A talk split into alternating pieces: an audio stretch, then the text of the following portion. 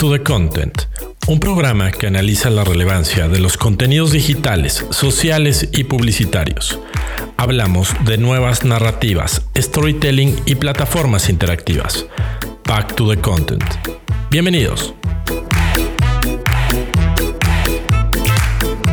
Amigos, bienvenidos a Back to the Content, episodio número 57. Es un gusto estar con todos ustedes, ya sea en la grabación en vivo o en la edición de podcast en la plataforma que usted nos escuche, Spotify, eh, Google y Apple eh, Podcast. Nos dará mucho gusto estar en comunicación con ustedes. Yo soy Gerardo de la Vega y bienvenidos a esta edición. Eh, como siempre, tengo el gusto de comandar esta nave con mi amigo y colega Alex Valencia. Alex, ¿cómo estás? Buena tarde. Muy bien, bien, bien, amigo. Todo bien. Muchas gracias. Buenas tardes. Qué bueno, qué bueno. Oye, pues traemos un yo diría que un programa bien, bien interesante para, para el análisis. Eh, creo que en, esta ocasión ya hacía rato que no teníamos un programa donde no analizáramos una, una campaña que, que, corría en específico y que llamara nuestra atención. El caso de hoy es que hoy no tenemos campañas y eso me, me llamó la atención pero tenemos un análisis eh, bien interesante y bien sabroso al cual entrarle, ¿no? ¿Te parece si le, le, damos ya 88 millas? Vamos, sí. 88 millas por hora, la sección donde analizamos las tendencias de la semana.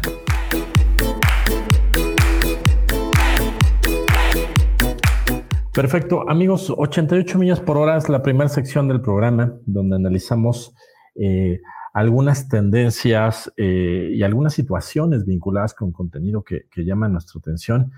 Y esta semana eh, vamos, vamos a empezar con, una nota que, bueno, yo me atrevería a decir que la mayoría de los medios, mi estimado Alex, la tomaron que son los nominados al, al, Emmy. ¿no? Nosotros les vamos a compartir un par de notas. Una es del medio GQ, que hace un recuento de, las, de las series nominadas. Como usted sabrá, los Emmys premian eh, a lo mejor eh, de las series televisivas y que televisivas ya es entrecomilladas, ¿no? Las series... Este, eh, series a secas. Series a secas que pueden ser televisivas, que pueden ser en algún servicio de streaming y demás. Y amigo, para complementar esta, esta, esta charla sobre los, los Emmys, los nominados, o los cuales ah, voy, a, voy a mencionar algunos ahorita, las principales categorías, pero para darles un enfoque eh, interesante, creo yo, y abrir por ahí este, una caja de, Pandora, eh, vamos, vamos a hablar de eh, qué pasa con, con, los nominados y la relación que tienen con, con las plataformas de, streaming, ¿no? Eh, algunas de las series favoritas con mayores nominaciones este año son Euphoria, Severance, eh, eh, Peacemaker, The Crown y, Ted Lasso, ¿no? en series de rama, de, drama, perdón, no de rama, de drama, las nominadas es Better Saul, Euphoria, Ozark, Severance, Squid Game, Stranger Things, Succession y Yellow Jackets. Las series de comedia, Abbott Elementary, Barry, Corp Your Enthusiasm, Hacks, The Marvelous Mr. Maisel, Only Murders in the Building, Ted Lasso y What We Do in, Shadows, ¿no? Me quedo hasta ahí eh, por, mencionarlas y, si usted no ha tenido oportunidad de, eh, obviamente, verlas todas o de saber cuáles eran las nominadas, pues eh, ahí las tiene y ahorita le compartimos esta nota de GQ donde puede ver absolutamente todas las nominadas, ¿no? Ahora, cosa interesante, mi estimado Alex, para, para, para, para ir entrando en materia y te, y te paso la palabra. HBO es la plataforma con el mayor número de nominaciones eh, que recibió, eh, eh, perdón, las, perdón, me, retomo porque acabo de decir una barbaridad. La serie que más nominaciones tiene pertenece a HBO y es Succession. Esta serie tiene 25 nominaciones, ¿no? Es, es, es, un número impresionante, ¿no? Sigue Stranger, Stranger Things y Squid Game de Netflix, con también bastantes nominaciones. No olvidemos que Squid Game, el juego de calamar, es una, es una producción coreana, ¿no? De Netflix, pero es una, es una, es una producción coreana. Eh, Netflix en total, con todas las series que aportan en nominaciones, tiene 140 nominaciones en los semis de este año. Nada mal, ¿no?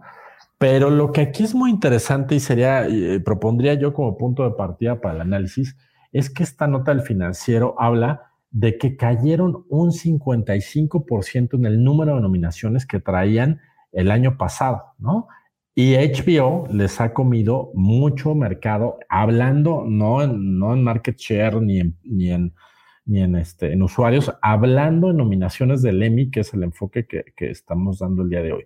55% menos nominaciones que el año pasado para Netflix, aún así son una barbaridad aún así tienen eh, eh, competencia interesante con Stranger Things y con Squid Game y con algunas otras, con Ozark también se están colando.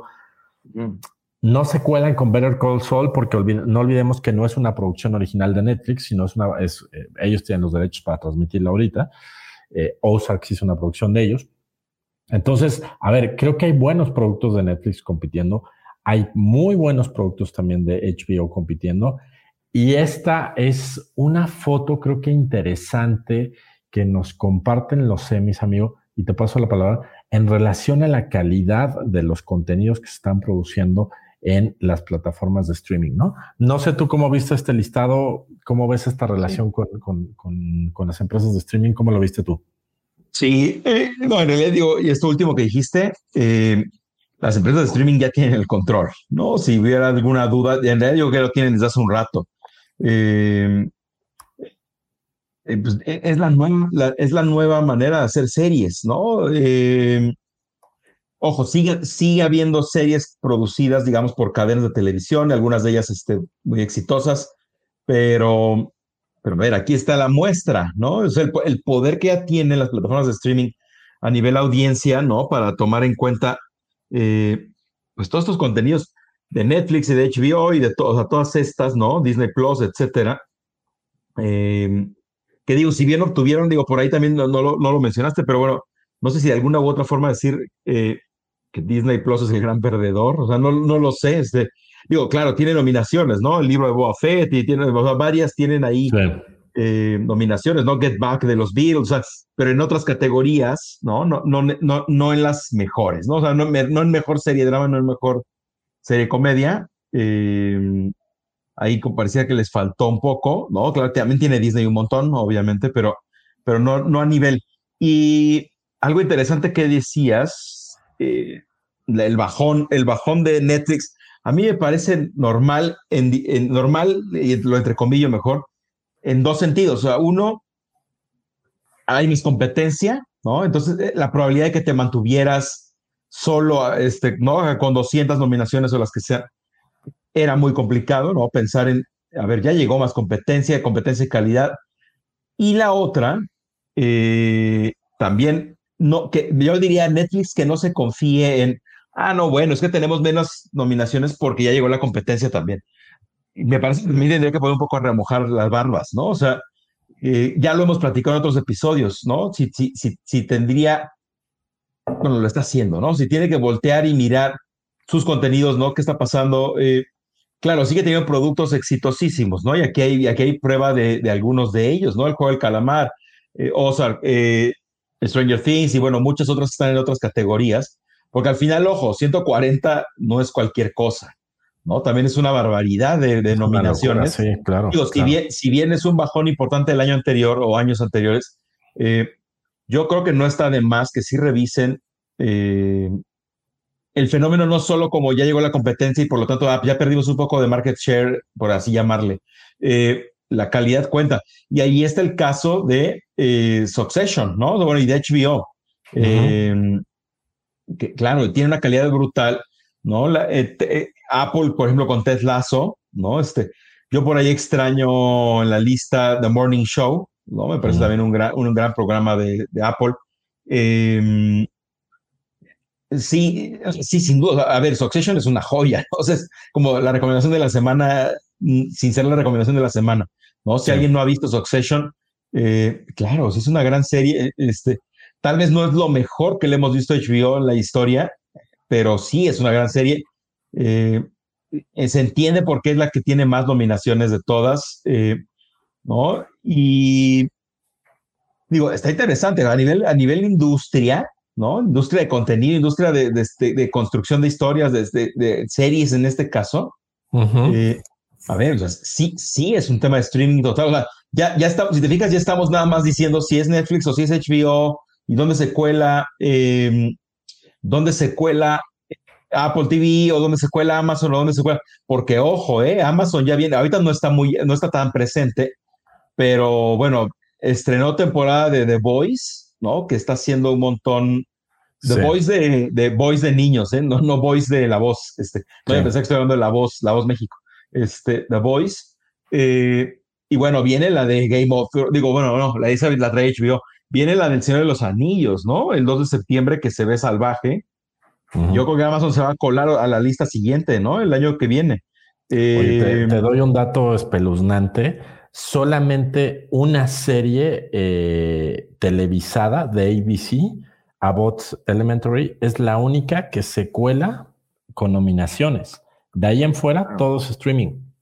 Exacto. Exacto, porque además, ojo, eh, eh, aquí hay que ponerlo, es que qué bueno que lo tocas el tema. Eh, hay, que, hay que contextualizar porque varias de estas plataformas de streaming tienen, o sea, pertenecen a corporaciones gigantes de medios. O sea, no es como el, no, me gustaría que alguien que nos esté escuchando diga, ya ven, el streaming mató a la televisión.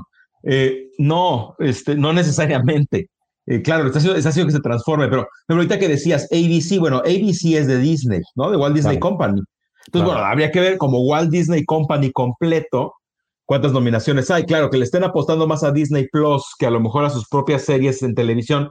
No, claro, no hay una serie de Disney Channel, ¿no? Nominada.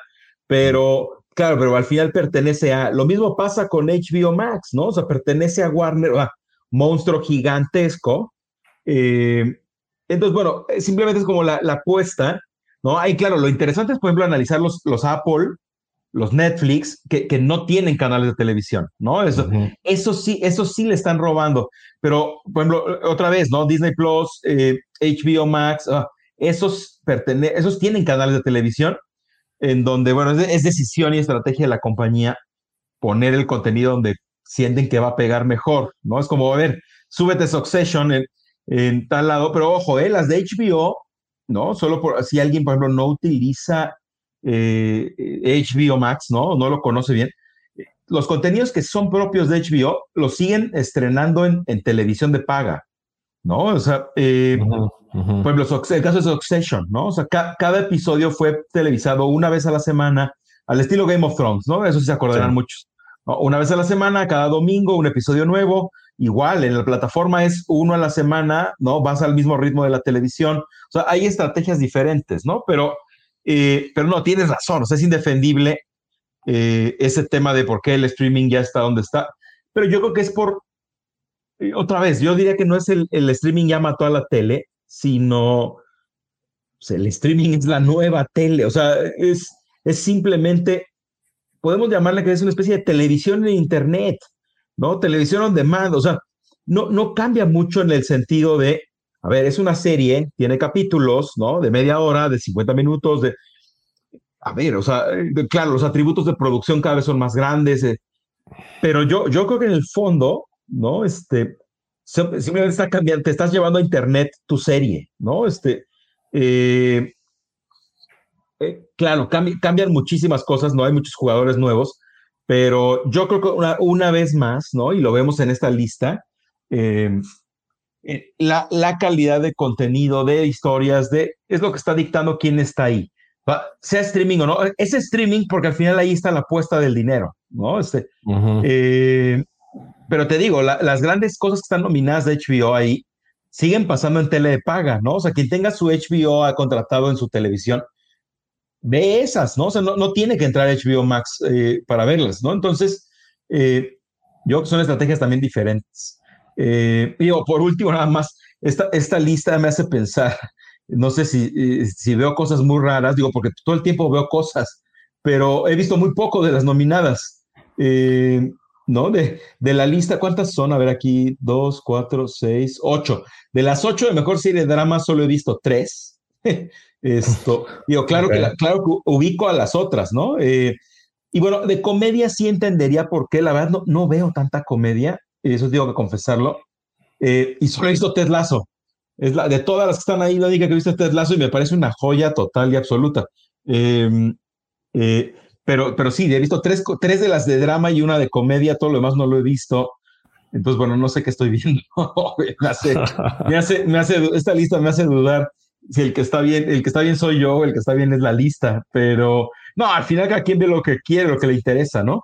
Pero, pero sí, tengo que ver algunas, hay algunas en particular eh, que sí me lamento no haberlas visto hasta ahora. Por ejemplo, Ozark, tengo que confesar que no lo he visto. Eh, Ozark es una maravilla. Tengo, ¿eh? muchas ganas, tengo muchísimas ganas de, o sea, tengo muy claro que la tengo que ver. Eh, hay otras, por ejemplo, Euforia, tengo muchas dudas si realmente la quiero ver o no. no, ahí hay de todo, pero este, igual comedias hay un par, hay un par de comedias que me interesan muchísimo. Barry, Barry me interesa muchísimo verla, no la he podido ver. y tengo que confesar eso, sí, hay un par de comedias que no había escuchado ni su nombre. Eh, pero, pero les digo, yo, yo, yo no estoy tan metido con comedia y bueno, eso, eso explicaría esto, ¿no? Pero si esta lista es fácil como de, oh, oh, nada, no coincide tanto. Sí, este, tengo mucho por ver, ¿no? Muchísimo por ver, sí. Yo, yo esto, esto diría, amigo, no sé si coincides que la, creo que las series de drama trascienden más a mercados internacionales. Y esto lo digo sin, de pura suposición, sin ningún dato en la mano trascienden más a mercados internacionales que las de comedia. Yo siento que de repente pasa esto con la con, con comedia que me pasa a mí lo mismo que tú, que de repente siento que hay cosas que yo mm, no ni las ubicaba. Ok, bueno, pues ahí sí la pesco hasta ver en qué plataforma corre. Ah, ok, está interesante. Como dices tú, me late o igual y no es el tipo de humor que, que, que, consumo. Pero eh, nada más para finalizar, eh, hablando un poquito de contenido, a mí me parece que está entre tres eh, jugándole un poco a, la adivinanza y a la predicción. A mí me parece que está entre Ozark, que acaba de terminar, que a mí me parece que sí es, eh, para los que hemos visto Ozark, es una gran serie, es una gran recomendación. Este, terminó justo la última temporada hace, hace pues, que menos de un mes o un poquito más de un mes y ya concluyó y a mí me parece que concluye magistralmente, ¿no? Me parece que es, de estas series redondas que te echas de principio a fin y, no sentiste que bajó la calidad de, de, actores, actrices, de guion este, eh, y la historia que nos contaron, obviamente. Me parece que puede haber un homenaje, o sea, un reconocimiento a Ozark en ese sentido, me parece que otra que está terminando también a tambor batiente, que es Better Call Saul, que para todos los que le entramos a Breaking Bad y que nos seguimos con Better Call Saul, de hecho a mí me sorprende mucho, porque no es mi percepción, mucha gente diciendo que incluso supera Breaking Bad en, esta magistralidad de cómo nos contaron la, historia, ¿no? Ahora de, Jimmy McGill. A mí también me parece que es otra joya que hay que ver y más... Eh, si, si le entraste a Breaking Bad, creo que Better Call Saul es, es, es este, de cajón, que hay que entrarle. Son, son bastante temporadas. Eh, y también está cerrando su última temporada, o sea, acaban de sacar eh, eh, de, la, de la última temporada, la parte 2, el primer capítulo. Entonces está a semanas de concluir. Me parece que también puede venir un, un, un reconocimiento importante a Better Call Saul. Y finalmente Succession con 25 nominaciones, pues también me parece que tiene todo, ¿no? O sea, creo yo que por ahí anda, andará la noche de, los Emmys, ya veremos si... si no sé si, ¿qué, tanto rescate Stranger Things algo? Yo creo que algo se llevará. No, no, creo que le, no, le vaya, no creo que le vaya a alcanzar para mejor serie drama, pero se va a llevar cosas también. Igual, igual, igual, igual algo se llevará, yo creo, el juego del calamar, ¿no? Este, Creo que entre esas cinco, ah, yo también creo las tres que dijiste, agregaría que seguro Stranger Things y el juego de calamar se llevarán cosas extras, ¿no? Algunos, algunos otros de sus nominaciones que, ya traen colgadas. Em, sí, las demás no estoy seguro, ¿no? Este, si les va a alcanzar para. Eh, dicen que Severance está muy buena, ¿no? Este, tengo que. no he visto nada, este, no, no podría opinar, pero dicen que esa en particular está muy bien, ¿no? Me interesa echarle un vistazo, aunque sea un episodio y ver y ver si es cierto. Em, pero sí, creo que las recomendaciones que estás diciendo, las predicciones, eh, va a estar por ahí, ¿no? Este, yo, yo sí me gustaría que jugar, eh, eh, yo creo que Succession se la va a llevar, o, eh, o Ozark, ¿no? Son los que me late que... Digo, ojo, ya aclaré que Ozark no lo he visto, pero sí he leído mucho de, de su fandom y de, y de qué está pasando. Se ve que suena, suena muy fuerte y también va a estar, yo creo que ahí está en, la, en el 1-2 pues muy, muy recomendable es que, que, que, la gente que nos, nos acompaña en el podcast eh, vea estas series, ¿no? De diferente corte, diferentes historias y súper diversas entre sí. Creo que eso es lo que terminamos agradeciendo a los, los fanáticos de las series, ¿no? Em, amigo, vámonos con la segunda nota del programa. Em, cambio, cambio radical de tema y de, y de formato. Em, vamos a hablar ahora de un tema muy interesante y que creo que que no habíamos tocado mucho, que es el tema de derechos de autor y que es un tema pues inminente y vinculadísimo con lo que hablamos aquí de contenido. Esta es una nota, amigos, que rescatamos del portal podcasteros.com. Em, nos parece un fenómeno muy interesante. Les contamos de qué se trata. La comunidad podcastera en Argentina recibió una, una muy buena noticia donde lograron negociar ellos en bloque que Spotify como plataforma va a comenzar a abonar derechos de autor a los productores. ¿Qué significa esto? Leo textual lo que, lo que publicaron ellos. Dice, llega, eh, hemos, hemos llegado a un acuerdo con Spotify por el reconocimiento del derecho de autor de podcast. De esta manera, autoras y autores que tengan sus obras en dicha plataforma y declarados en argentores podrán recibir sus derechos. Argentores es esta eh, organización que agrupa a, autores eh, eh, por allá en el, país hermano de Argentina. Me parece, mi estimado Alex, muy interesante y, creo que esto es una punta de lanza y, creo que tendrán que venir otros esfuerzos en otros países en el mismo. lo que explica la nota de podcasteros, más allá de lo, de lo que acabo de leer textual, es a ver, eh, como sería el caso tuyo y mío, estamos nosotros produciendo Back to the Content y esto tiene un tema de derechos de autor, porque son tus ideas, tus comentarios, los míos, mis ideas y mis comentarios.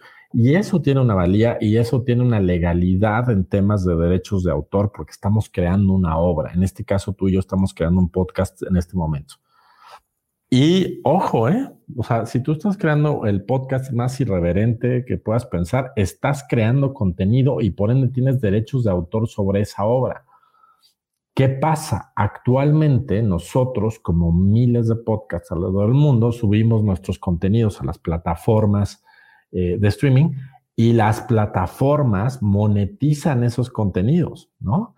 Entonces, aquí lo interesante es que Argentores como organización que representa los, los, derechos de, los autores en Argentina dijeron, a ver, Spotify, te tienes que sentar con nosotros, tienes que acordar y nos tienes que pagar, no a Argentores, sino al creador, le tienes que pagar lo que está, o sea, ahí entiendo que hay toda una mecánica para definir cuánto les van a pagar, pero me parece muy interesante este avance, ¿no? O sea, eh, Finalmente, si tienes una plataforma de streaming haciendo negocio, eh, eh, alimentando sus, sus, sus, sus, catálogos de contenidos de podcast gracias a, muchos creadores, como entre ellos nosotros, están generando ingresos a partir de eso. Y nosotros nada más, en, en el caso en el que estamos hasta este momento, que es un podcast producido en México, estamos solamente recibiendo pues, los beneficios de distribución de las plataformas, pero, eh, por ejemplo, en el caso de México todavía no empieza un proceso de, monetización por parte de Spotify para, para, para, nosotros recibir ingresos. Lo que me parece interesante es esta, este, esta negociación en bloque, o sea, esta obligación de la plataforma de sentarse, obligarnos a sentarse y decir, tenemos que eh, negociar y acordar con ustedes, porque sí, claro, ustedes son los dueños de, esta, de estos materiales y lo que implica, ¿no? Lo que implica para, para, para de quiénes, quiénes son los dueños, si verdaderamente es Spotify, si verdaderamente somos nosotros, y ahí podremos abrir otra discusión, ¿no? Pero bueno, este fenómeno nos llama la atención esta semana. Ya está, recuerden que todas las notas que estamos platicando las vamos pegando en la transmisión en vivo en nuestra página de Facebook, Back to the Content, así la encuentras y ahí puedes ver todas las notas que estamos hablando en este episodio 57. ¿Cómo viste, amigo? ¿Por dónde, por dónde le entrarías tú a este tema? Es un gran tema eh, y, me parece que es un gran precedente, ¿no? Esto que lo, se logró en Argentina. Eh, habrá que ver cómo evoluciona cómo, ¿no? cómo camina en diferentes mercados, ¿no? Mercados grandes, por supuesto, habrá que, habrá que ver, habrá que seguirlo. Eh, y sí, a nivel, a nivel, digamos, conceptual, a nivel legal, claro, o sea, hace por, por un hace todo el sentido. A ver, es, ¿no? es, es tu programa, ¿no? O sea, es tu creación, es tu producción. Eh, te pertenece. ¿no? Aquí la cosa, la cosa es, eh, claro, habría que ver cómo es el acuerdo con la en este caso la distribuidora que es, que es Spotify, ¿no? O, las diferentes plataformas de streaming. Eh, porque bueno, ellos también te están, no, así, así, digamos, no te están pagando, pero tampoco te están cobrando, ¿no? Este, por, por usar su plataforma para distribuir. Entonces, eh, yo creo que hay un tema, o sea, definitivo, tiene que haber algún arreglo, alguna negociación, en donde, bueno, ver hasta dónde hasta dónde quién aporta qué, ¿no? ¿Qué, qué, qué, tiene más valor que cuál cosa?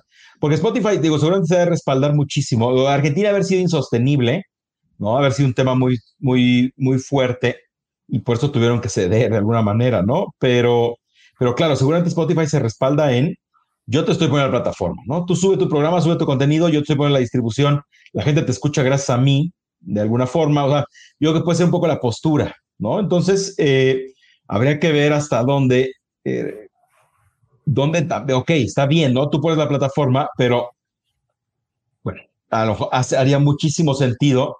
Yo no, yo no sé a nivel monetización, o sea, yo creo que son dos cosas. En Argentina lograron dos cosas. Eh, el tema del pago, que obviamente, por supuesto, es el mejor, pero el, el, el simple hecho de el programa te pertenece. O sea, eh, el derecho, los derechos del programa no son de Spotify, ¿no? Son de, de quien lo cree, quien lo sube.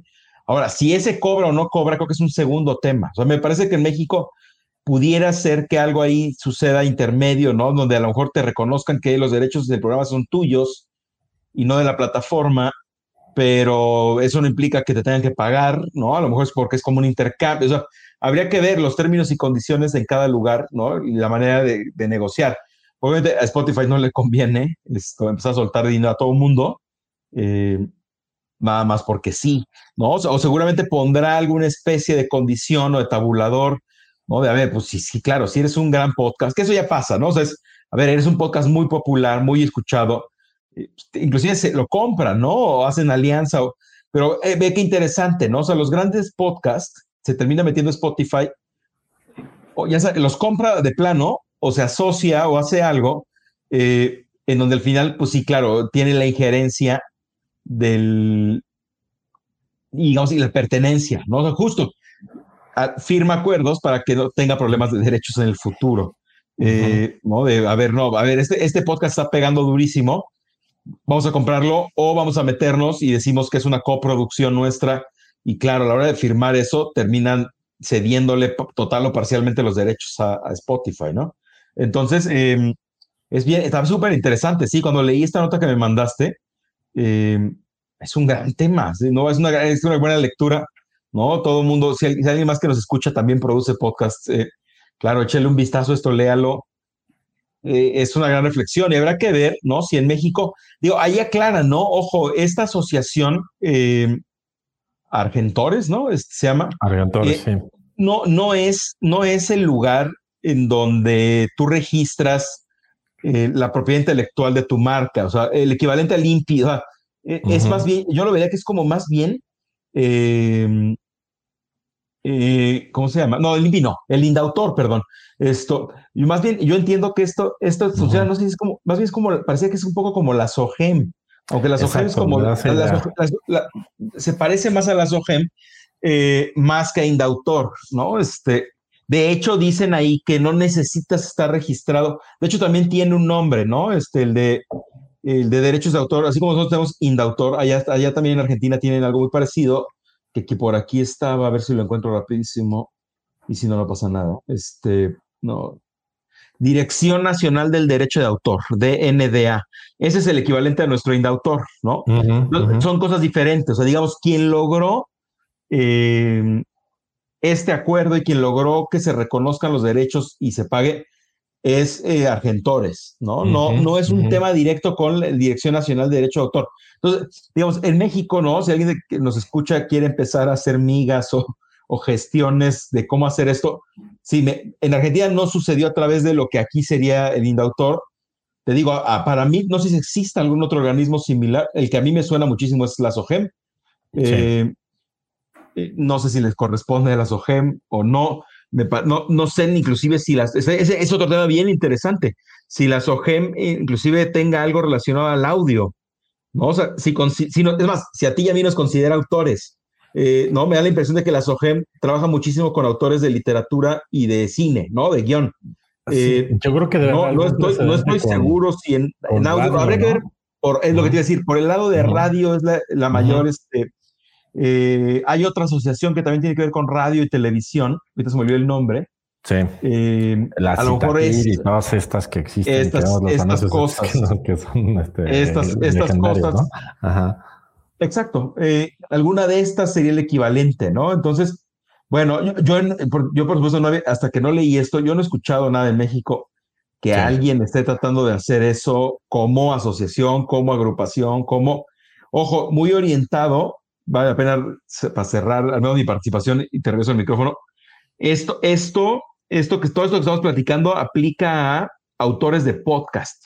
Ojo, ¿no? Sí, este, claro. Porque, porque la parte, porque la parte musical, o sea, van por otros lados, ¿no? O sea, Spotify ya tiene acuerdos con disqueras, con los artistas, con, este, independientemente de que paguen mucho o poco regular, que eso también se quejan los, los intérpretes y los compositores, ¿no? Pero este tema en específico es autores de podcast. Exacto. Y que y lo, último que yo añadiría, eh, totalmente con lo que, con, lo que dijiste, va, enfocado a, podcast. Y por ejemplo, em, Spotify acaba de anunciar una funcionalidad para nosotros como podcasteros, que es el video podcast. O sea, ya van a permitir, por ejemplo, que esta transmisión que tú y yo hacemos en, en Facebook Live, la subamos como video también a, a Spotify, ¿no? Entonces, a lo que voy es que, o sea, hablando de esta misma, de esta misma vertiente que analizamos hoy, se sigue complicando, ¿no? Ok, a ver, ¿y qué pasa con los derechos de imagen? ¿Qué pasa si alguien nos retoma a nosotros, ¿no? En temas de derechos de autor. Y creo que ahí sería un gran avance, está muy interesante. Eh, eh, me queda claro también que Spotify, eh, y hablando de Spotify como el ejemplo con el que negociaron ellos, eh, tampoco es una plataforma que está ajena a estos procesos, ¿no? Y ellos cuando hablan de las partes de monetización, te hablan de que van a monetizar tu podcast y, este, y que vas a empezar a ver tus ingresos. Y me parece que en eso hay mucha transparencia y que bueno, pero estas negociaciones en bloque pues siguen siendo muy interesantes y eh, habrá que ver cómo, cómo, cómo avanza en Argentina en términos prácticos y ver si nosotros en temas eh, pues de derechos de autor avanzamos en el mismo camino y podríamos tomar este, este buen ejemplo de los hermanos argentinos para ver eh, por, dónde, por dónde camina, ¿no? Amigo, ¿te parece si nos vamos al laboratorio? El laboratorio del DOC, los casos que analizaremos esta semana. Perfecto. Eh, amigos, esto es el laboratorio del DOC, la sección donde analizamos algunos casos, como decíamos al principio del programa, hay algunas campañas que llaman nuestra atención. En esta ocasión es creo que el primero de varios programas donde no traemos alguna campaña, pero sí traemos un, caso para entrar al laboratorio del DOC bien interesante. Estamos hablando de una nota de Storybaker, eh, en específico del formato de Muffin que escribe Mauricio Cabrera. Eh, a, quien, a quien le mandamos un saludo, y habla eh, la nota, eh, esto fue escrito el 12 de julio, la nota se titula El Borat estadounidense que revoluciona el periodismo. Y esto, esta nota que está muy interesante de parte de Mauricio, habla de un reportero, no sé, yo creo que el término correcto sería reportero, que tiene... corresponsal, entre reportero y corresponsal. entre eh, corresponsal, y, reportero, ¿no? Ese sería como el término periodístico correcto. Andrew Callahan es eh, un joven de 25 años, estadounidense, que recorre el país eh, y va documentando, va haciendo, va reporteando sobre diferentes temas muy vinculados con la sociedad eh, norteamericana y tiene un canal en YouTube llamado Channel 5 que tiene 1.9 millones de suscriptores, casi 2 millones, o sea, no es cosa menor para nada, ¿no? Lo que es muy interesante este caso, amigo, y de Andrew Callahan, eh, no sé si tuviste oportunidad de ver, eh, de ver algunos videos de él. Yo los, los que vi, vi uno por ahí del aborto, vi cuando se va a meter a la convención del NRA, de todo el tema de las armas, que es un tema tan, tan álgido y tan polémico en Estados Unidos, y el aborto también, con la legislación que se echó para atrás. Este es el tipo de temas que le entra, o sea, no le entra cosas menores, ¿no? O sea, le entra cosas uf, o sea. Sí, también cosas de religión. y, de religión y de todo. O sea, le entra a temas muy interesantes. A mí me llama la atención y, lo vinculo con lo, con lo que comenta eh, Mauricio Cabrera en Storybaker, que es, dice, a ver, mientras los noticieros tradicionales, CNN, ABC, NBC, con sus diferentes formatos, estamos hablando aquí en noticieros estadounidenses, y creo que esto se puede replicar para otros países, ¿no? Se debaten en cómo, cómo hacemos que estos formatos eh, eh, eh, noticiosos sigan caminando, ¿no?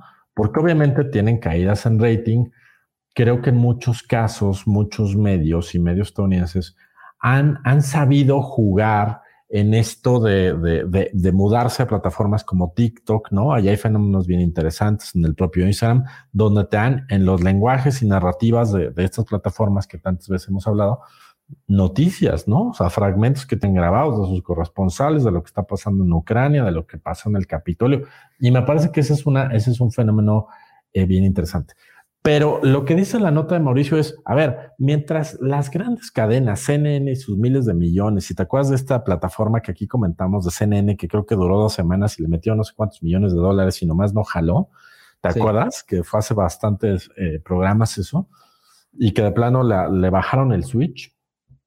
Tienes fenómenos como el de Andrew Callahan, que a mí me llama mucho la atención. Eh, eh, la la poca producción que tiene, ¿no? Eh, yo estuve haciendo como, un poquito análisis de eso, es, es, él, es, es él a cámara, casi siempre entrevistando a alguien, a dos cámaras, ¿no? Una toma abierta donde se ve él y la persona que entrevista y otra toma más cerrada, sabe que va con un par de camarógrafos, va incluso con un, con un micrófono lavalier medio incómodo que él acerca a las personas, ¿no? O sea, a lo que voy es que no es una producción brutal, pero lo que sí me parece es que es un muy buen ejercicio, muy honesto y muy cercano, con un formato que uno diría, tampoco se quebraron la cabeza, sino más bien hicieron lo que hay que hacer, que es ir a documentar más los fenómenos y darle voz más que al estilo rápido del noticiero, porque ahora tienen que ser cortes rápidos y, y hablar como este, como este corresponsal de TV Azteca, ya sabes, acelerado, gritando. No, no, no, es un, es back to the basics, ¿no? ¿Qué opina una persona, una mujer sobre el aborto y, y, por qué está en el lugar donde está? Y, y, lo, y lo contrarresta con otra opinión y hacen una buena edición. Él, él, es, él tiene mucha presencia en cámara, pero tiene poca voz y creo que eso es parte de lo que juegan, ¿no? Y, este, y Mauricio lo menciona como el Borat estadounidense por este personaje de, Sasha Baron, este, Cohen, Baron Cohen, perdón. Eh, de este traje, ya se imaginarán de este, este pelo medio afro, traje que parece que le queda grande. Por eso hace esa similitud con el personaje de Borat, ¿no? A mí me pareció un fenómeno bien interesante y un fenómeno de casi dos millones de suscriptores. Te habla de cómo los, los dueños de los medios, y creo que se vincula con, con la nota que hablábamos hace rato de, los semis, pues han dejado de hacer eso, ¿no? Los dueños de los medios y tienes eh, a un chavo de 25 años con dos millones de suscriptores haciendo noticias a través de YouTube con una barbaridad de views a mí me parece que con una, con una inteligencia y con una gran capacidad de estar documentando temas bien, bien importantes para la ciudad estadounidense y no solo para ellos, sino creo que también para, para, para, para eh, creo que muchos de ellos trastocan a, cuestiones internacionales. Me gusta mucho el fenómeno, amigo. O sea, me gusta que empiezan a surgir estos creadores de contenido sin, sin, sin mayor compromiso, sino con propuestas interesantes, inteligentes y que no pasan por las superproducciones, que no pasan por por ser este, cosas eh, innovadoras y vinculadas con lo light y vinculadas con... No, es simplemente hacer bien las cosas y ahí, y ahí está, ¿no? ¿Tú cómo viste Andrew Callahan, amigo? Sí, totalmente. Sí, como bien dices, eh, y lo, sí, lo menciona Mauricio Cabrera aquí en la nota, ¿no? O sea, está haciendo el periodismo que, que la gente quiere, ¿no? O sea, que la gente quiere, lo que quiere es escuchar las historias, lo que está pasando. Y eso, y eso lo que tiene que ver, ¿no? Complementando un poco lo que dijiste, eh, ¿no? El título en la nota, tal cual como ya lo habías dicho, ¿no? El Borat estadounidense que revoluciona el periodismo, pero tiene un subtítulo bien interesante abajito que dice, y cómo el silencio lo ha convertido en el youtuber a seguir. Eh, eso está buenísimo, o sea, me parece que sí, que justo esa es la clave, ¿no? O sea, bueno, una de las claves. Eh, eh, eh, esto que dijiste, digamos, como de la, de la frescura, la, eh, la autenticidad de las historias, o sea, es las historias netamente transmitiéndose y la gente comentando, que a ver, claro, esa es la labor periodística, ¿no? Que no hay un sesgo, porque es lo que pasa con las, las grandes televisoras, ¿no? O sea, hay mucha, hay demasiada política, ¿no? Este, no necesariamente es su culpa, pero hay mucha política por medio, ¿no? Este, los gobiernos de los países, digo, no solo en el nuestro, en todos, ¿no? Los gobiernos de los países eh, están muy vinculados hacia las grandes televisoras, qué dices, qué no dices, cómo lo dices, por qué lo dices, este, claro, y siempre está esta discusión de si la libertad de expresión o no, eh, hay un gran tema ahí, y claro, cuando eres alguien independiente, digo, en algún momento yo creo que le va a pasar a Channel 5 en YouTube, que sigue creciendo y creciendo y creciendo, lo va a terminar comprando alguien, ¿no? Y, ya quién sabe cómo se ponga la cuestión de censura, etcétera. Pero bueno, él, él al nivel al que está hoy, ¿no? Eh, con sus dos millones de suscriptores súper buenos, eh, tiene toda la libertad de ir y, ir y entrevistar a quien quiera, como quiera. Y la parte interesante, otra vez el tema del silencio, y es, a ver, o sea, el reportero, pues que se calle, ¿no? ¿Cuántas veces hemos visto esas coberturas donde habla y habla y habla y habla? y este, casi casi hasta le, y le pregunta al que entrevista, ¿verdad que estás de acuerdo con lo que acabo de decir? o sea, ya ni siquiera le pregunta, ¿no? Ya opinó y eh, entonces está buenísimo, es una gran bofetada a, los, a los noticieros, ¿no? Que, a ver, va, va a pregunta, una pregunta muy, muy simple, ¿no? Así de, ¿y por qué estás hoy aquí reclamando? ¿No? O sea, en vez de que todo el rollo de... Eh, y sabes qué, y eso, y eso, ¿sabes qué es lo que me gusta? Que me, me lleva a este concepto que tantas veces he predicado eh, con alumnos, con clientes, en, todo tipo de lugares, que es eh, quién es el protagonista de las historias. ¿no? Y aquí claramente él lo tiene clarísimo. O le, le, pasa el micrófono todo el tiempo a los otros. A ver, yo no vengo a hablar de aborto aquí, la que habla es tú. ¿Qué opinas del aborto? No, yo vi por ahí uno, uno, uno, uno muy bueno, tenía un católico y a un satanista eh, a, los, a, los a, los dos ahí juntos. Esto, claro, y le pregunta, a ver, ¿y tú qué onda? ¿Y tú qué? Pero entonces, a ver, este, claro, y preguntas súper cortitas y los pone a hablar y los pone a discutir prácticamente. Eh, tiene muy claro este tema de quién es el protagonista de la historia. Y yo creo, eh, este, este tema ya lo hemos hablado en el podcast, ¿no? Pero lo hemos hablado más del punto de vista de marketing, ¿no? De las marcas em, adueñándose de las conversaciones. a nivel publicitario, ya, lo hemos hablado mucho, ¿no? De, se adueñan del protagonismo, que todo el tiempo hablan de sí mismo. Yo creo, ¿no? Y me hace, este, este cuate me hace pensar en los medios de comunicación les pasa igual. O sea, el periodista parecía eh, que él es el protagonista, ¿no? El que quiere quedar bien. Es como, mírame, jefe, ve que, ve que bien hago mi cobertura aquí en la calle y qué bien hago mis entrevistas. Habla tanto, quiere demostrar que sabe tanto Sí, sí, sí. Entonces, eh, que en realidad es, nada más, o sea, es alguien hablando y hablando y hablando, ¿no? Y no, no está haciendo la labor periodística. Ojo, hay otros espacios, ¿no? En donde a lo mejor, a ver, si fuera un programa de análisis, pues claro, sienta a ese periodista y que se ponga a analizar y que se ponga a hablar una hora de los temas y del aborto.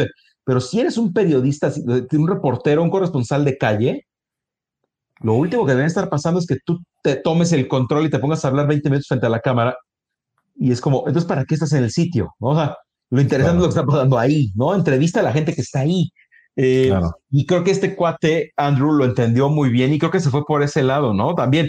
Y eso creo que es parte de la gran bofetada que le está dando a, a las grandes cadenas que están tratando de entender y de reinventar sus propios procesos, eh, ¿no? De, comunicación y, y, de cómo dar las noticias cuando este cuate ya se les coló, ¿no? Se les coló por la derecha de YouTube, ¿no? Este, y, y seguro no solo es él, debe haber muchos otros del estilo que están robando, por así decirlo, un montón de, tráfico o audiencia eh, dando noticias, ¿no?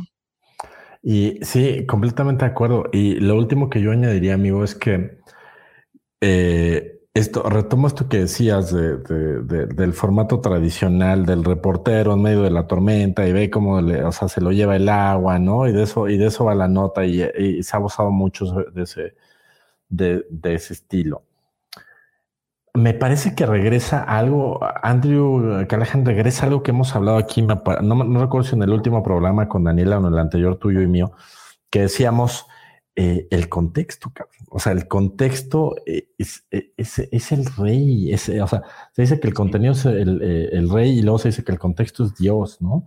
en este sentido de que él, abre una ventana de decir, ya tomo mejor hablar contexto, yo hablo del contexto, ¿no? Yo abro, hablo de cómo me metí a, la convención de la NRA y cómo tuve un fusil en mis manos y no tengo ni idea de qué es esto, güey, no sé nada de armas, pero aquí están y están estos, estos, este, estos cuates completamente a favor de las armas y, te pinto algo que creo que puede ser un, fenómeno bien interesante, que no solamente pasara en Estados Unidos, ¿no? Cuánto a través de los formatos noticiosos hemos dejado de ver ese contexto y es un contexto a través de un filtro de un medio o de un reportero que nos están diciendo, fíjate en esto, porque aquí lo importante es que pasó esto. Eh, y tenemos solamente esa, esa, ese contenido sesgado. Aquí es todo lo contrario, es regresar eh, eh, eh, a la milpa a cortar tu elote, digo, estoy haciendo la prueba analogía, pero no, y a tener el, producto puro y tal y como se cosecha, o sea, el contexto tal y como es, y desde ahí, desde ahí nos abre esta ventana, ¿no? Me parece que ese fenómeno es muy, muy, muy interesante. Yo ya me suscribí al, canal porque quiero seguirlos monitoreando. Y pues bueno, les dejamos la nota de Story Baker de Mauricio Cabrera aquí en las notas del programa para que, lo, para que lo vean. No sé si tú tienes algún otro comentario, amigo, o nos vamos a la siguiente. Vamos, vamos a la que sigue.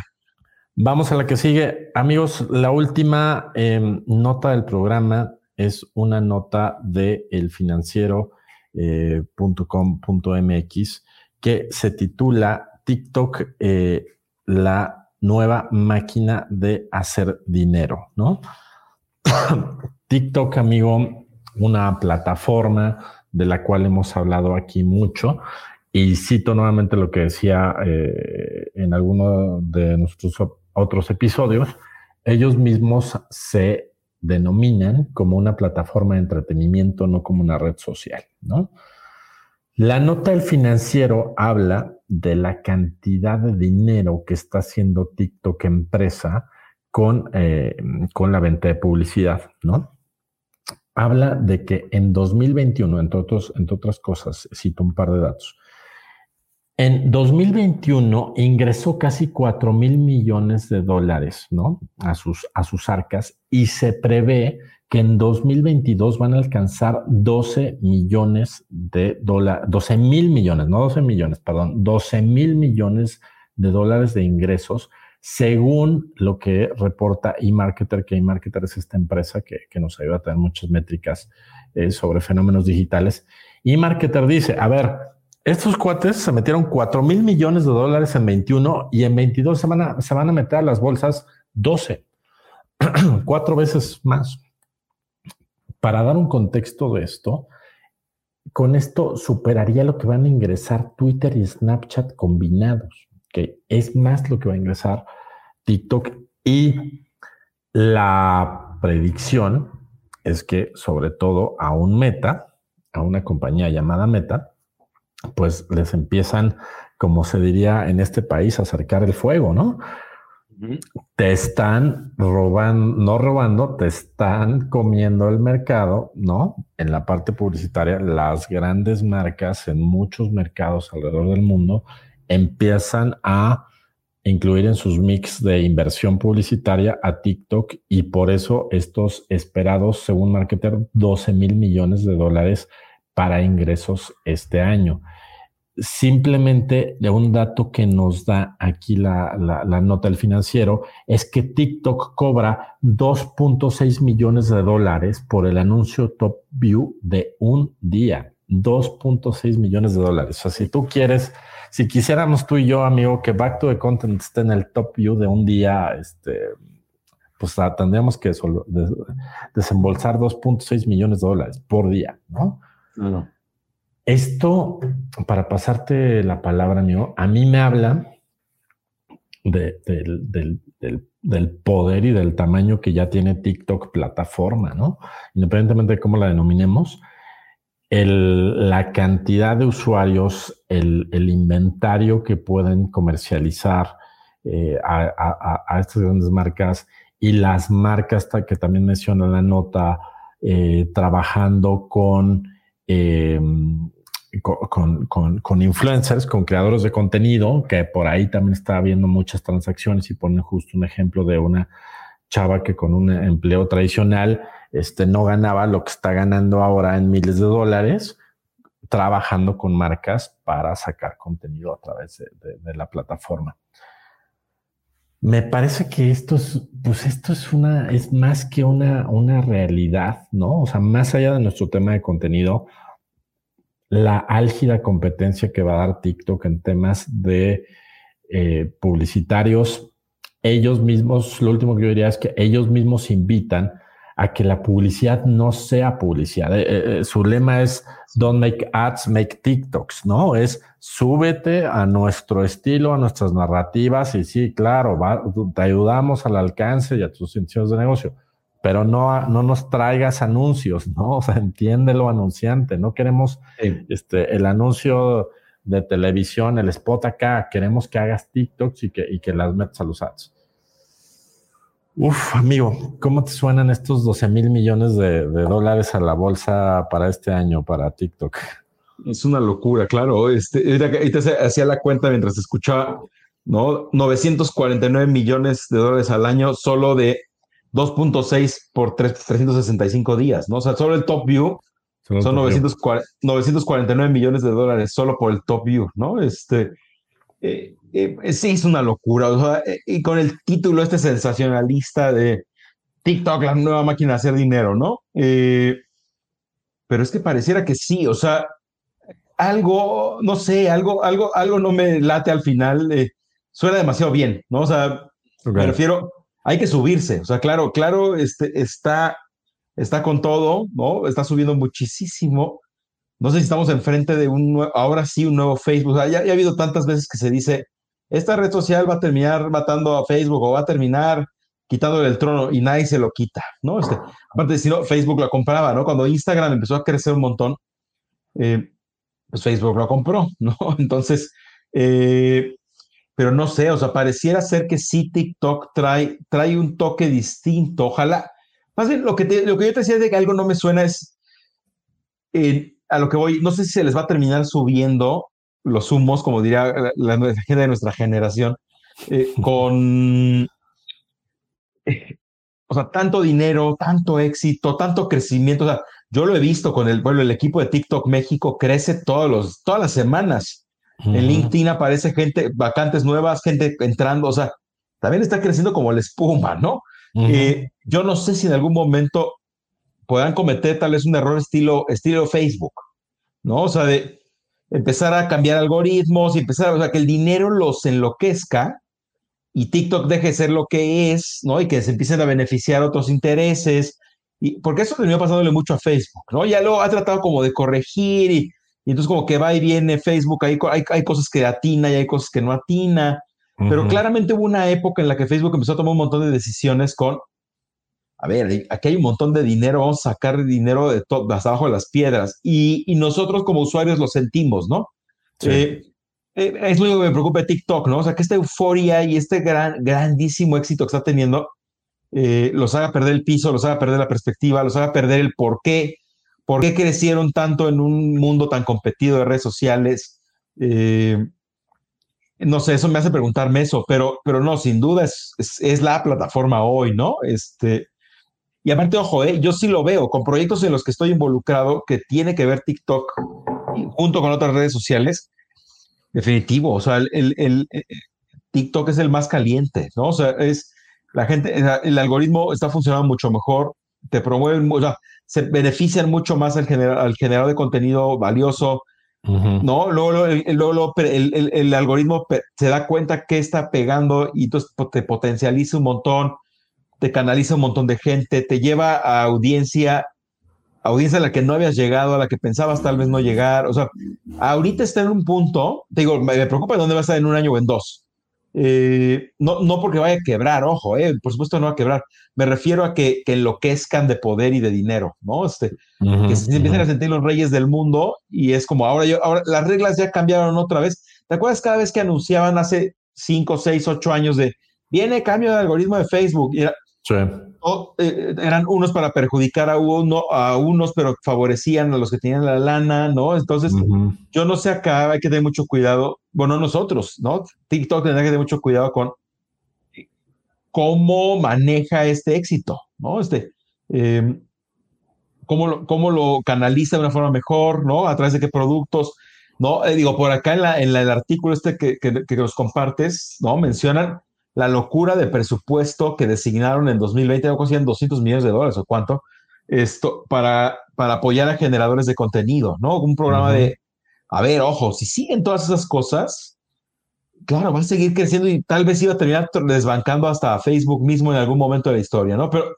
pero sí hay que tener mucho cuidado porque, claro, fácilmente puede haber un tema ahí de ego, ¿no? De ambición, de mal manejo de poder, mal manejo de estos múltiples millones y billones de dólares. Eh, y al otro digan, a ver, si ahorita nos estamos metiendo, si nos metimos 4 mil millones, ahora van 12 mil millones, ¿qué nos hace pensar que el año que entra son 24 mil? A ver, oigan, ¿y entonces cómo le hacemos para ganar 24 mil millones? Y ahí pueden venir, empezar a venir tomas de decisiones que estanquen a la plataforma o favorezcan mucho a unos y a otros no. Entonces la gente, hay ciertas personas están felices, pero otras están como, uno, TikTok ya no es lo que era, ya no me encanta. Tiene que tener muchísimo cuidado, ¿no? O sea, a eso me refería al principio con algo, algo no me suena bien, o sea, en el sentido, no, no digo que haya algo oculto, más bien es, hay muchísimo riesgo. Eh, les, les, está yendo tan bien que hay riesgo de que algo, riesgo. hay riesgo de que algo salga mal. Eh, en seis meses, en un año o en tres o cinco años. ¿eh? O sea, tampoco, por supuesto, no, no, no, no, no soy este eh, futurólogo, ¿no? No puedo adivinar este, no puedo predecir el futuro, pero le está yendo tan bien que algo, algo, por ley de la vida, algo les va a salir mal en algún momento, ¿no? O sea, eh, un escándalo, alguna cosa de derechos de autor, algo, tienen que estar muy pendientes de todas las aristas de su negocio el tema este, de, digamos, de la parte musical, ¿no? El, que están promoviendo, que lo están utilizando como una plataforma para lanzar artistas emergentes, o sea, que al rato no se preste a artistas demandan a TikTok porque los explotan y de toda la lana que se meten solo les pagan un dólar, ¿no? 50 centavos. Tienen que tener mucho cuidado, ¿no? Porque obviamente está comprobado en la historia de la humanidad, ¿no? El poder, y el, el poder y el dinero te hacen tomar no las mejores decisiones después.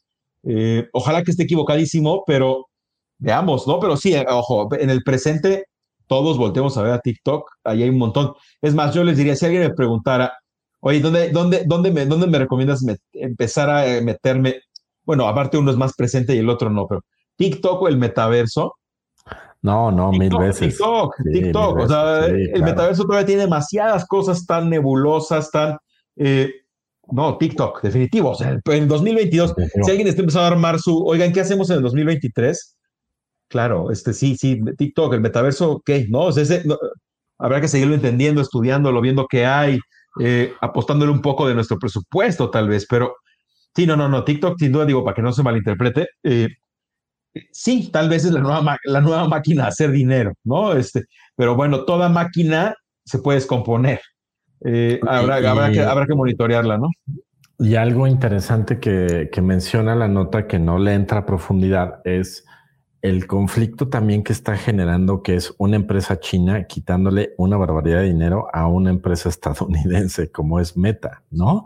O sea, las implicaciones que tiene eso desde el lado este, geopolítico, pues también es una barbaridad, ¿no? O sea, porque sí son, en muchos casos, marcas estadounidenses con una barbaridad de presupuesto, pues mandándolo a TikTok, ¿no?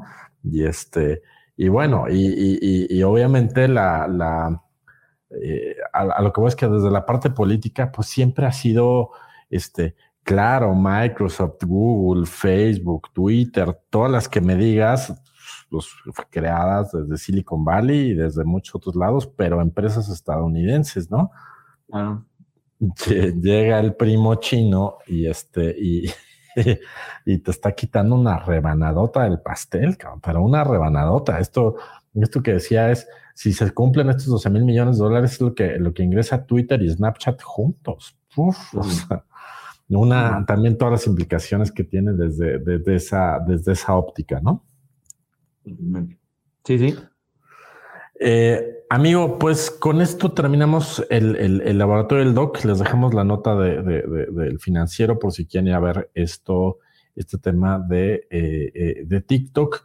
Y como saben, amigos, siempre para el final del programa recomendamos algún podcast, serie, película, eh, programa, herramienta. Y en esta ocasión les traemos una vez más una herramienta llamada Textbox, que deletreo como es textbox.com, es T-E-X-V-O-Z.com, Textbox. ¿Y qué hace Textbox? Lo que hace es que convierte textos a voz online.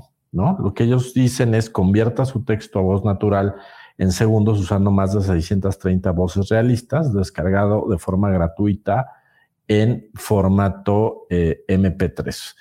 Tienen algunos eh, planes pagados, ¿no? Eh, que el más barato cuesta 9 dólares, pero lo que a mí me parece interesante, y, y a ver tú qué opinas, mi estimado Alex, tienen un plan gratuito con un límite de 3000 caracteres por día, ¿no? Con ciertas voces estándar, te dicen que solo para uso personal.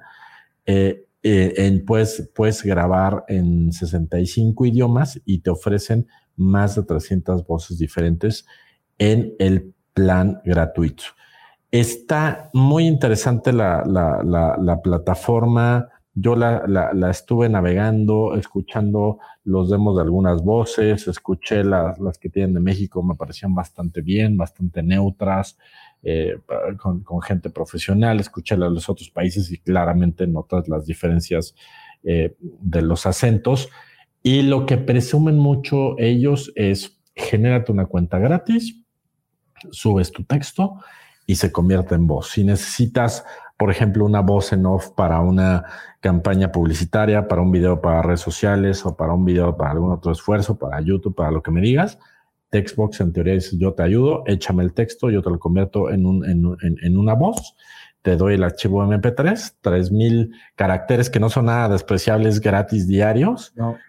Y el plan, les comento rápidamente, digo, esto saben que no es un comercial, sino recomendamos herramientas que nos parecen interesantes el plan de 9 dólares al mes te da 100 mil caracteres al mes en 80 idiomas y más de 400 voces. Me parece que ya es un número bastante decente para, para, este, para quien le quiera sacar uso a esta, a esta herramienta. Repito, textbox.textbox.com. Eh, ¿Cómo la viste, amigo? ¿Te parece interesante para, para chamba? Sí, es, claro, sí, sí, se ve buenísima. Este, Claro, eh, obviamente aquí seguramente si, algún amigo locutor nos escucha o algún estudio de audio, va a decir este, este ¿por qué están recomendando eso? Porque claro, eso le puede quitar chamba. Normalmente, ¿qué haces? Pues vas a un estudio de sonido, ¿no? Eh, eh, de grabación con tu locutor, le das tus textos, graba, te cobra, ¿no? bueno, pero acá, este, obviamente yoga hay de proyectos a proyectos, ¿no? Pero sí, claro, claro muchísimos tipos de proyectos está buenísimo por esa cantidad de dinero, ¿no? Ahí va el texto, súbelo, este, se convierte en voz, justo como decía, o sea, para videos, no algo, videos corporativos, este, algún tipo de, no sé, algún otro tipo de video, es más, algún experimento eh, para estudiantes de cine, para, o sea, a nivel no necesariamente tan pro, digo, ojo, eh, también te lo puedes jugar a nivel pro, a ver qué sale. Pero cuando claro. a nivel más amateur, más este, está buenísimo. Este, yo, yo recuerdo cuántas veces no bajé puntos en proyectos, pensando en alumnos, donde a lo mejor el, el video estaba muy bien, eh, pero la locución horrible, o sea, como que se echaban un volado en el equipo, casi, casi, decir, moneda al aire y te tocó a ti, tú grabas las voces, o tú, tú eres el narrador y de repente dices, uff, ni se oye bien, desastre, y lo eh, matas, ¿no? Ajá. Claro, entonces arruina un poco. Ah, para esas cosas de entrada está buenísimo, ¿no? Este, eh, y bueno, tiene más usos, o sea, claro, también tiene usos más este, profesionales al final, o sea, depende de qué tipo de video, o sea, para pequeños videos, ¿no? Pensemos en, en, en, en cosas que vas a estar subiendo a YouTube, no sé, hay mil cosas. A lo mejor no lo vas a usar para tu campaña, ¿no? Una marca grande para una campaña de televisión multimillonaria, bueno, eso No, no, no. Sí, igual pero, para eso para, te vas con, con, un locutor, ¿no? Claro, pero para muchísimos proyectos digitales eh, de, de, menor presupuesto está maravilloso, así está buena.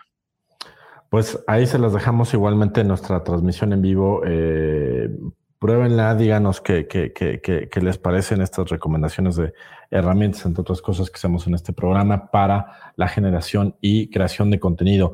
Amigos, pues esto fue el episodio 57 de Back to the Content. Mi estimado Alex, muchas gracias. ¿Dónde te encuentra la gente a ti? Eh, muy bien, me encuentran en, en Twitter como arroba Alex Base o en LinkedIn como Alex Valencia Serpel o Alejandro Valencia Serpel. Y bueno, pues nos vemos por ahí. Perfecto, pues yo soy Gerardo de la Vega, me encuentran igualmente en Twitter como arroba Gerardo de la Vega y en LinkedIn. Eh, me dará mucho gusto seguir platicando con ustedes. Muchas gracias por acompañarnos en esta edición de Back to the Content y nos vemos la próxima semana. Que estén muy bien. Muchas gracias. Esto fue Back to the Content. Gracias por acompañarnos. No olvides seguirnos en nuestros perfiles oficiales en Facebook y LinkedIn. Nos encuentras como Back to the Content. Acompáñanos todos los miércoles a las 7 y media de la noche en la grabación de nuestro programa en vivo. Y recuerda que todos los viernes un nuevo capítulo del programa en Spotify, Apple y Google Podcast. Hasta la próxima.